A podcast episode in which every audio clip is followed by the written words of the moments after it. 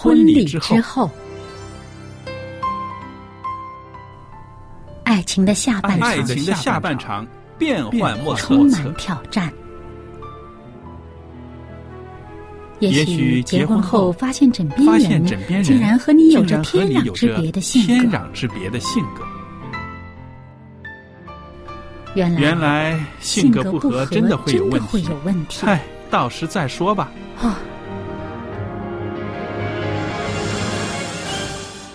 婚姻充满了不可思议的惊叹和风险，难以理解的神秘和惊奇，独特的喜悦和哀伤。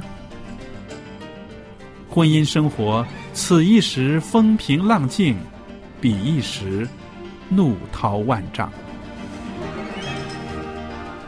幸福的婚姻不是没有冲突的，而是而是有能力解决冲突。两个人总比一个人好，因为二人劳碌同得美好的果效。夫妻夫妻是一起承受生命之恩的，爱到永远，爱到永远，爱到永远。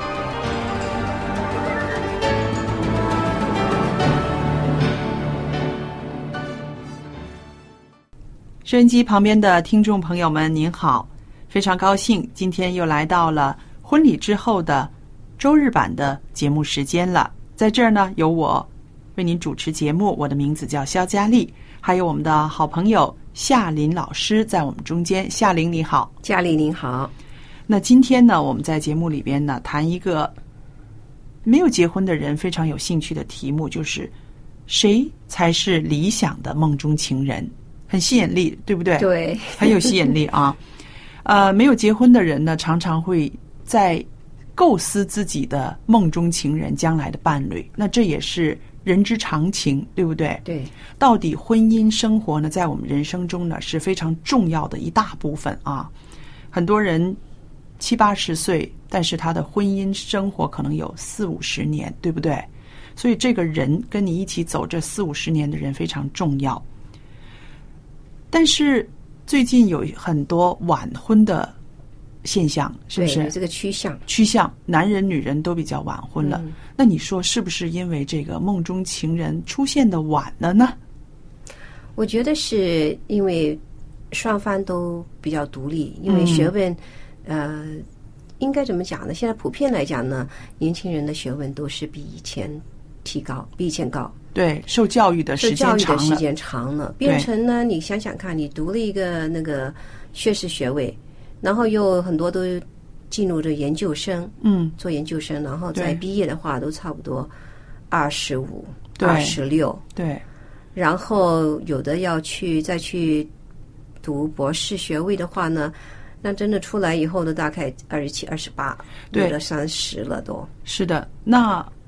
这我们现在说的这个呢，是比较啊靠近我们生活的这个地方，比如香港啊、台湾啊、新加坡啊，或者是欧美呀，都是蛮晚婚的。但是其实呢，我知道呢，在中国呢，一些女孩子她们不习惯晚婚。所谓的不习惯，就是说什么呢？大家都很啊，二十五岁之前都结婚了，如果自己二十五岁之后还没有结婚呢，就心慌。然后最主要是来自家长的那种心慌，觉得哎呀太大了，我找不到好的呃配偶了。那所以呢，呃，他们的那个社会情况跟我们现看现在看到的呢又是不一样的。但是呢，我就发现呢，的确像你所说的一样，因为啊受教育的时间长，教育程度比较高，有的女孩子，尤其是女孩子，她读完书。读到二十好几之后呢，他还希望做一些事情，做事，有一个这个经济独立的这个经验，然后呢，再到结婚的时候呢，很多都已经接近三十岁了，是不是？对。然后我这里有一个资料呢，就是说到是一个加拿大现代妇女基金会，他们公布了这个现代的人呢择偶的条件，做了一个调查，他说。这个调查的结果显示，不论是男人还是女人，排名第一的，就是希望可以找到个性成熟稳定的人。那我们就想到 个性成熟稳二十，岁怎么可能对，所以成熟稳定？所以就刚刚跟你讲的那个很配合了，因为呢自己蛮稳定的、成熟的，就希望找一个配偶呢也是稳定成熟的，对吧？然后所谓的这个温柔浪漫呢，已经是排到第二位了。所以这个呢，就是很值得我们注意的是，就是说男性比女性呢更重视外表，所以也有关系。所以我们这个中国大陆的女孩子呢，她们都希望在自己最年轻、最漂亮的时候能够嫁出去，因为她们也也抓住了这一点。因为男人比较注重外表，所以你看看那个电视很多节目呢，都是呃有一些就是比如说呃帮人家啊、做媒的，做媒的啊嗯，啊、有有好多个节目都是都是有这种的情形呢。嗯，但是发觉他们都很年轻，哦，都是二十出头嗯啊、我想我想呢，就是嗯，怎么讲呢？呃，有我有一次看到一个节目，就是那个男的嗯就就是刚刚二十二十二二十三，嗯，那就很多那女孩子给他选。哦，为什么？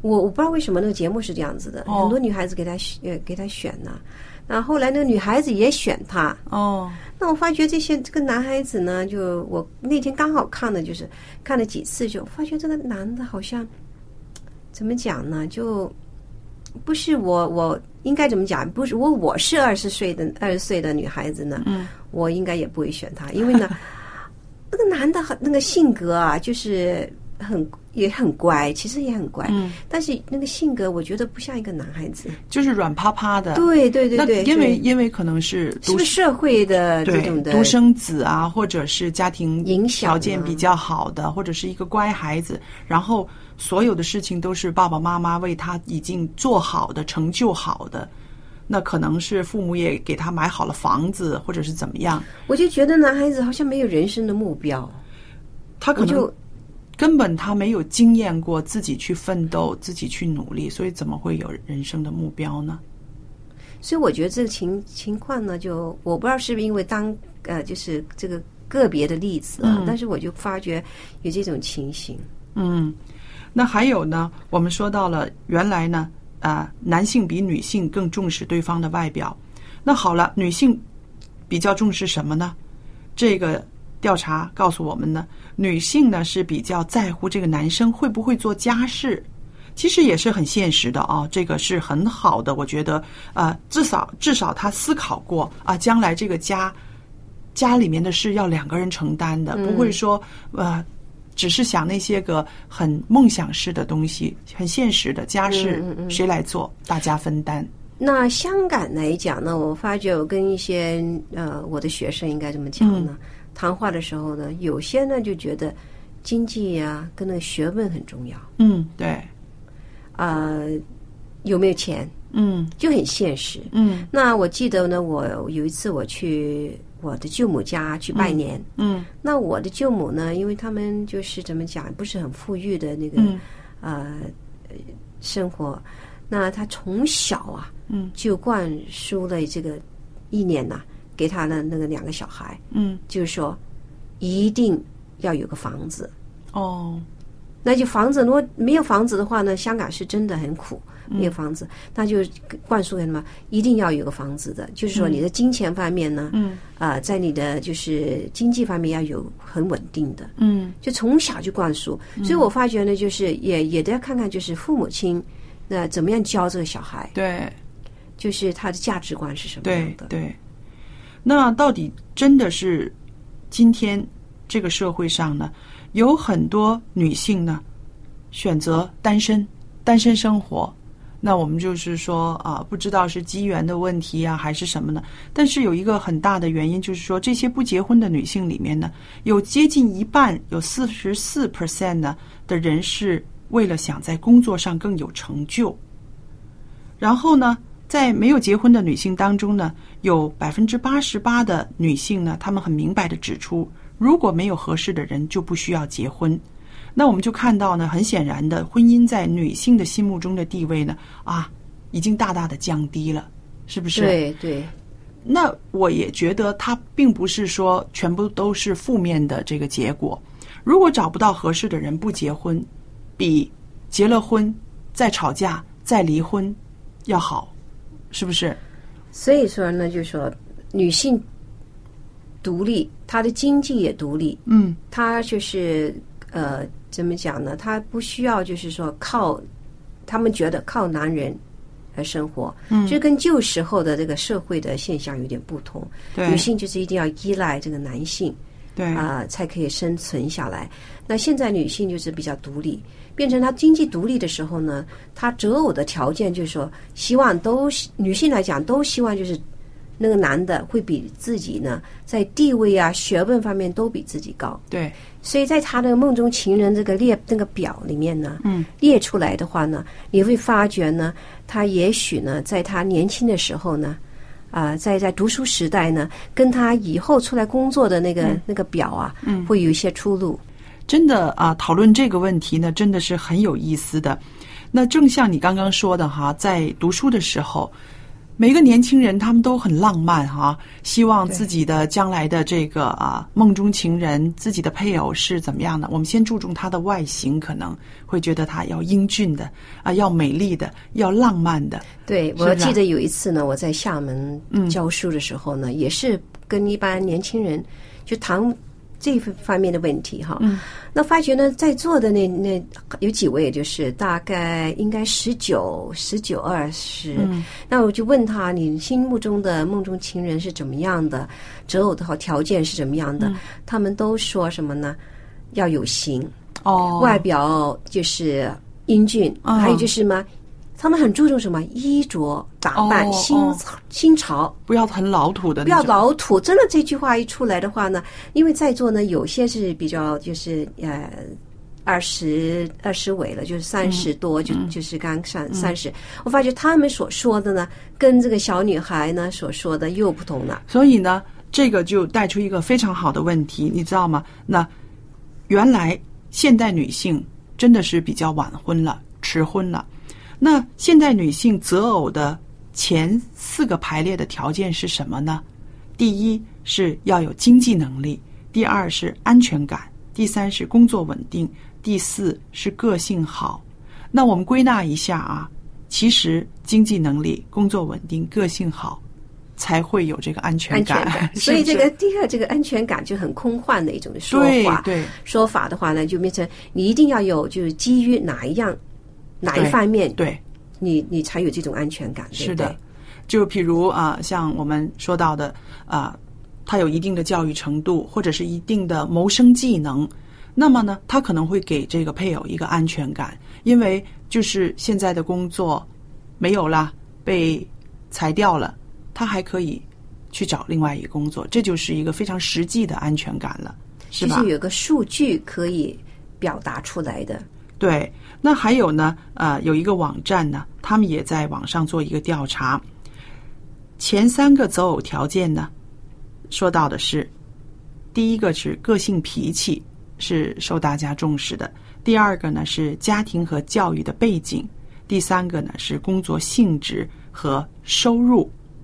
那不少的受访者呢还表示，人品啦、孝顺啦、呃，智商，甚至啊烹饪的水平啊，都是择偶的条件之一。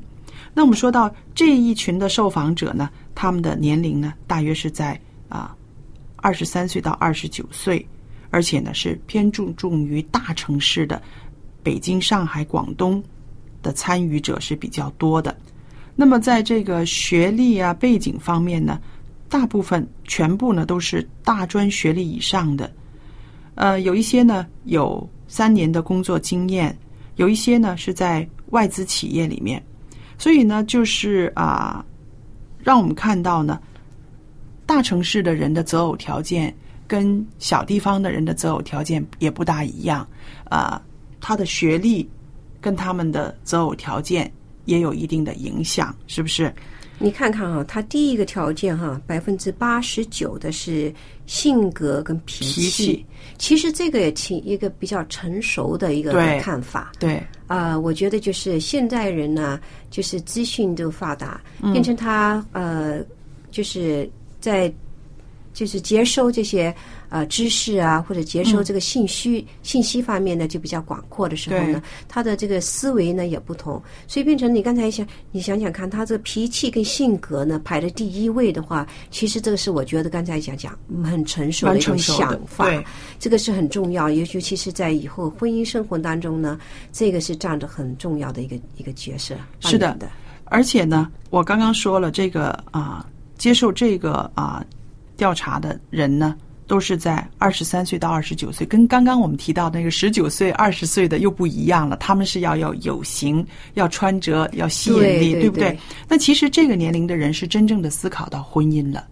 那个时候可能只是说要恋爱，要爱上一个怎么样的人，但是呢，那接近三十岁的人呢，他想到的是婚姻生活里面呢，个性脾气，还有他的家庭、他的教育背景，都是。非常重要的，所以呢，就是你看看哈，嗯，我和你呢，在婚姻的这个呃，就走过了这么多年呢，对，就发觉呢，一个就是身边这个伴侣啊，他的脾性其实很重要，非常重要，非常重要，对，要不然就是呃，彼此就是争吵啊，以后看问题的不同的看法啊是有的，但是你看你怎么样能控制好你的脾性？是，所以呢，呃。说到这个寻找理想的梦中情人呢，啊，首先我们要问自己一个问题，就是说你寻找的理想配偶的特质，这种特质有没有存在于你的生命中？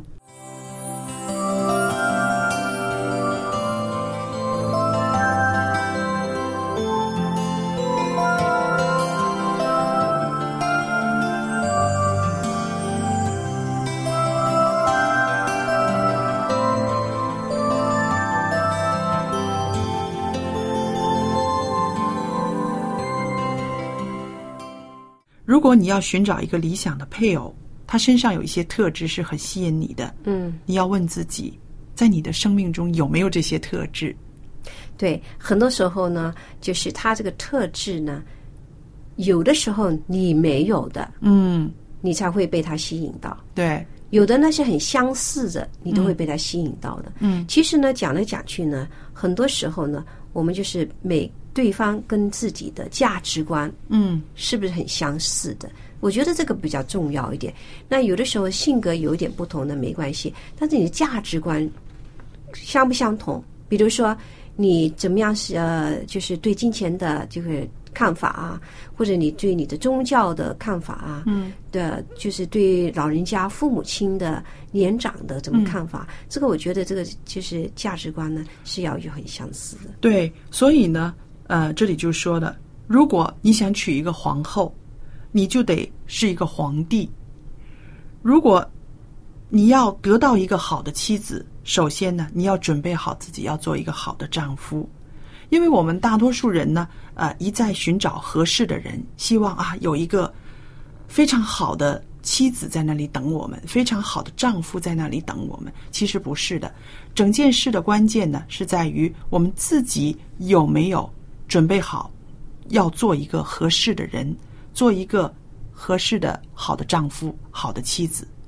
自我的准备，你想想看呢？我们用了就十二年的，就是基本的教育的时间呢，嗯，去啊，在我们的教育方面呢，提升自己呢。对。那想想看呢，有没有没用这么长的时间呢，来培养我们的个性啊，培养我们怎么样去做人呢？对这方面的事情。所以呢，呃，其实这也就牵扯到我们做家长的，在我们孩子小的时候，我们就应该把一些理念告诉他，是不是？对，就是这个，就是在教育里面，学校教育没有告诉孩子们怎么样选择配偶，但是我们家庭的教育呢，应该告诉孩子。我呃，就是上两个星期呢，很很好笑的，我的孩子才十一岁啊，很小，那他就就考虑了很多事情，他就问妈。我需我需呃，应不应该结婚呢？他就问了的这个问题。嗯，我说那你呢？他后来想想看，我觉得我我要结婚。那后来我就跟他说，那你想找一下哪什么样的女孩子呢？嗯，他就那个思考了。嗯那刚刚好，昨天呢，我就跟他就是刚刚好在他买了一个 Kindle，就是那个电子那个书本呐、嗯就我就下载了一本书，叫做《天路历程》。嗯，这本书，嗯那很有名的。那这个作者呢，他是一六二八年出世的。嗯，那他二十岁的时候呢就结婚。嗯，那他那就是描述的怎么讲呢？他那个妻子啊，是一位很会祷告的一位妻子，就是因为这个妻子啊在祷告上面的那个能力很强啊。嗯，就是之后呢，就影响到他的一生，使他呢就变为呢就是浸信会的一位的传道人。对，后来又下狱了，他故事非常精彩啊。那我就问他，我说你想，我说这个妻子啊，嗯一位很虔诚的一位的基督徒啊，影响他日后的所走的这条路啊。对，那我就跟他交谈，我说以后呢，你选你的那个伴偶伴侣的时候呢，选那个女孩子啊很重要哦，你要选一位很爱上帝的哈、又很会祈祷的一位的女孩子啊。那这个就是我从小呢给灌输她一些的对呃价值观。对一些个这方面的教育，因为我想在学校里面的教育不可能有人会教他这些，但是呢，家庭里面呢一定要把这个这方面的教育呢，要让孩子的生命中呢越早认识这种啊、观念越好，是不是？那有的时候你说适合的人，其实呢，也许呢，到头来呢，你发觉没有一个是适合你的。怎么样？怎么叫适合你的人呢？对很多时候呢，无论是性格啊，无论是脾性啊，无论是呃，尤其是性格跟跟个脾呃脾性方面呢，嗯，很多时候呢，就是要磨合，对，两方面都一起要磨合，啊、一起要去呃一呃学习。是的，有一位社会学家呢，艾琳·杜佛博士，他和这个呃瑞瑞宾希尔博士呢，写了一本书。他们写到，他说，当你开始婚姻生活的时候，你带进来的是什么？是一个新衣柜吗？还是一个啊巨额的银行存款？还是你继承的家具？还是一个或者是两个可以依靠的亲戚？还是一份很好的工作？那无论你所能够拥有的资产或者是可依赖的东西是什么，有一件事啊，比这些个更重要的，那就是你这个人，你对待人的方式和你对婚姻的态度，这个是哇，讲的很好。很比那些个更重要。我就想起呢，我一个阿姨啊，跟姨丈，我阿姨是印尼人嘛，他们两个都是印尼人。那我那个姨丈的，就是大学毕业的，嗯呃，他今年他们都已经六十多岁了。嗯，我又再碰到他们，上个星期他来，他们还是像以前那么恩爱哦，我真的很羡慕啊。嗯其实他那个时候有跟我讲过，他是怎么样的，这个这段婚姻啊是怎么样的就促成的。嗯，原来呢，我一战那个时候在大学的时候呢，有一个很要好的女朋友。嗯那后来他妈妈呢，就一战的妈妈呢，嗯就跟他说：“我发觉有个女孩子啊很好，哦。那就是我现在的阿姨哈，嗯。我就是我的阿姨。那个阿姨呢，其实，在那家庭并不很富裕，嗯。但是她身她长得呢还还不错，还很很斯文的，很、很娇小玲珑的，嗯。呃，但是呢，她有性格非常好。”哦。很温柔，而且很会做人，所以我那个时候呢，呃，就是她那个婆婆啊，嗯。很喜欢她，嗯。那就跟那个姨丈说，你要选择这个吧，嗯娶她嘛。嗯那我那个时候，我那个姨丈也很听话，听这个妈妈的话，真的放弃他那个那个时候的女朋友，大学的那个同学，就娶了我这个阿姨。嗯这段婚姻呢，你看这么多年走过来，他的三个孩子都成成长了，而且孙子都满堂了。嗯，看电视的时候呢，还手牵着手。啊你看这个恩爱的情形。对，真的是很令人羡慕的一段姻缘。所以呢，啊，我觉得他们的这个婚姻呢，很适合啊，让我们大家参考。那个时候呢，我也问过我阿姨，我说嗯你、你心目中的呃，就是理想的情人是什么呢？嗯她就是笑笑眯眯的，就说。后来她就说，那个时候呢，她选择姨丈哈，我这个姨丈哈，其实因为他人很好。对，而我姨丈呢，为什么选我这个阿姨呢？他说：“哎呀，这个女孩子很温柔，而且呢，很会做人。什么叫很会做人？这句话虽然说起来很简单，很会做人。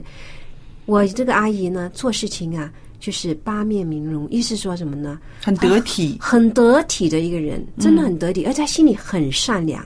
对呀、所以你说到他这个所谓的做人八面玲珑，其实是有一颗善心在后边支持的，对，对不对？如果他没有那颗呃善良温柔的心的话，他根本不需要顾及这么多人的感受了。他就是在婚后以后啊，因为他们的家庭很大，他有十一位的亲兄弟兄弟姐妹，嗯，他也很照顾他们。哦，所以我们说呢，这个婚姻呢，很多人都是婚姻不快乐，会归咎于说，哎呀，我遇到的人不好，或者是啊经济问题，或者是性关系不协调，又或者是啊宗教信仰不一样。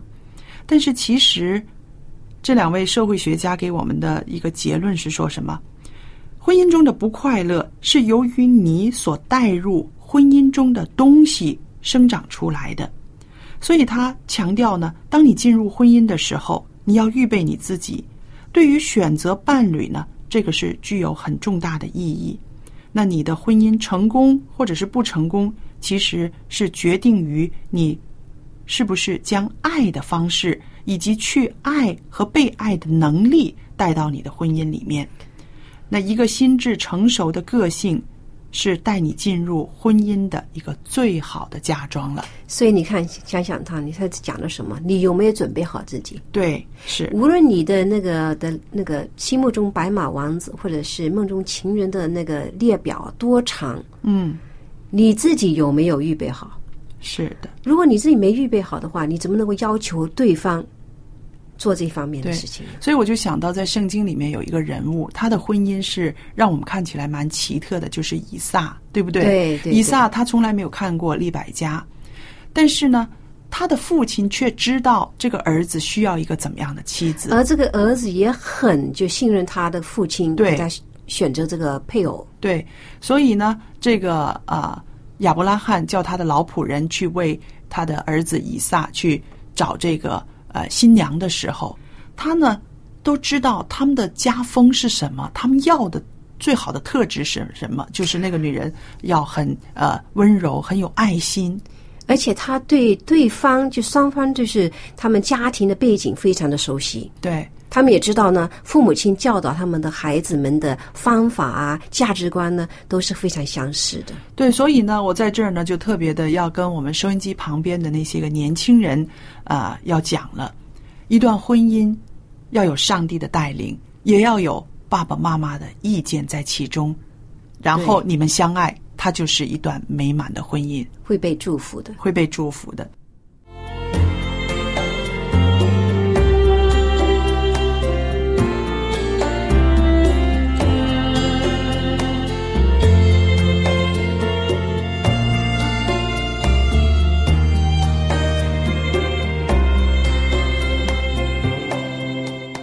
听众朋友们，节目又来到尾声了。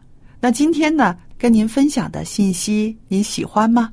喜欢的话，写一封信告诉我。我电子信箱呢是佳丽，佳丽的汉语拼音的拼写，然后后边呢有一个 at v o h c v o h c 点儿 c n。好了，今天的节目就播讲到这儿，谢谢您对我们节目的支持。